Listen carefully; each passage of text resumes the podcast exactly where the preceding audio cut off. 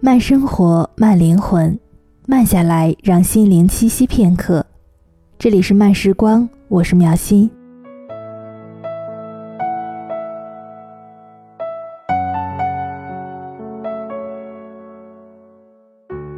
记得大学刚毕业的时候，某电视公司请我去做主持的特别节目。那个节目的导播看我文章写的不错，又让我去兼职编剧。可是当节目做完了，领酬劳的时候，导播不但不给我编剧费，还扣了我一半的主持费。他把收据交给我说：“你签收一千六，但是我只能给你八百，因为节目透支了。”我当时没有吭声，照签了，心想：君子报仇，三年不晚。后来那个导播又找我。我还是照样的帮他做了几次，最后一次他没有扣我的钱，变得对我非常的客气，因为那个时候我被电视公司的新闻部看上，一下子成了电视记者兼新闻主播。我们后来常常在公司遇到，他每次笑的都有一点尴尬。我曾经想去告他一状，可是正如高中的那位同学所说，没有他，我能有今天吗？如果我当初不忍下这一口气，又能继续的获得主持的机会吗？机会是他给的，他是我的贵人，他已经知错了，我何必去报复呢？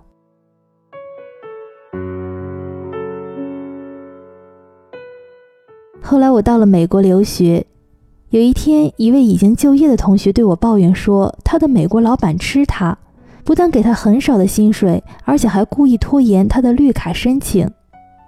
我当时对他说：“这么坏的老板，不做也罢。但是你岂能白干这么久？总是要多学一点东西再去跳槽。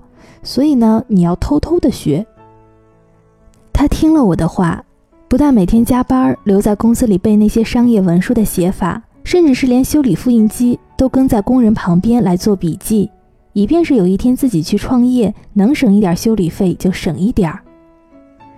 隔了半年，我问他是不是打算跳槽了，他居然一笑：“不用，我们老板现在对我刮目相看，又升官又加薪，而且绿卡马上就要下来了。老板还问我为什么态度一百八十度的转变，变得那么的积极呢？”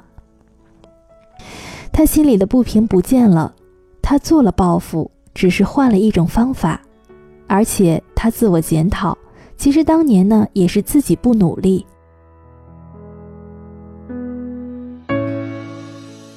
大概五年前吧，我遇到了一个特别有意思的故事。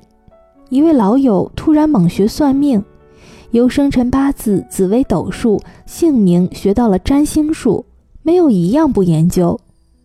他学算命，当然不是觉得算命灵验，而是想要证明算命是骗人的东西。而原因是一位非常著名的大师为他算命，算他活不到四十七岁。他发誓非要打烂这个大师的招牌不可，可是你猜怎样？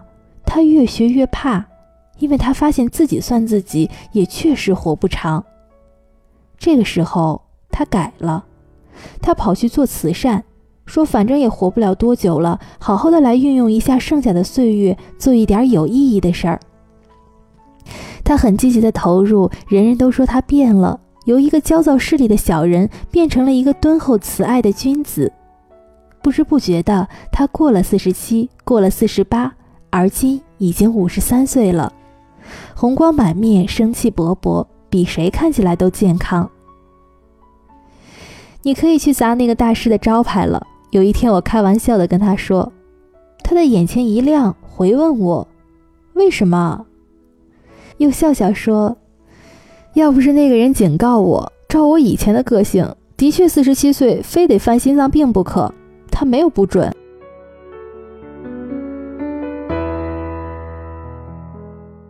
各位朋友，你喜欢逞强斗狠吗？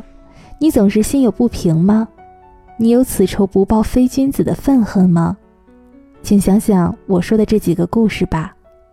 你要知道，仇人。敌人都可以来激发你的潜能，成为你的贵人。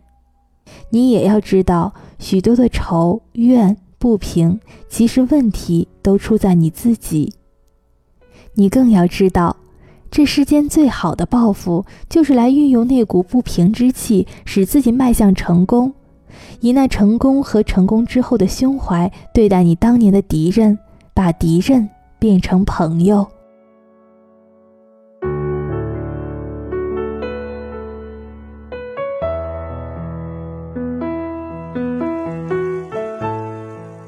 慢生活，慢灵魂，慢下来，让心灵栖息片刻。这里是由慢时光与原声带网络电台有声制作团队联合出品制作的慢时光有声电台。本期节目的文章分享来自作者沈阳邦。如果想要来阅读更多优秀的文章，可以来关注我们慢时光的微信公众账号“慢时光”的全拼加数字三，或者呢，也可以来直接搜索“慢时光”。那同时呢，也可以来加入漫友根据地的 QQ 群。我们的群号是二四九六六五七零零。如果想要来收听来自妙心的更多的精彩节目，也可以关注我的新浪微博李妙心 MX，木子李美妙的妙心灵的心，或者呢，也可以在微信来搜索公众账号李妙心的全拼下划线 MX。那当然了，也可以来关注原声带网络电台的微信公众账号，来输入原声带的全拼加 FM，回复“妙心”呢，就可以来收听到我的更多的节目了。那这里呢是慢时光，我是妙心，每周一妙心在慢时光与您分享更多的好文章，我们下周见了，拜拜。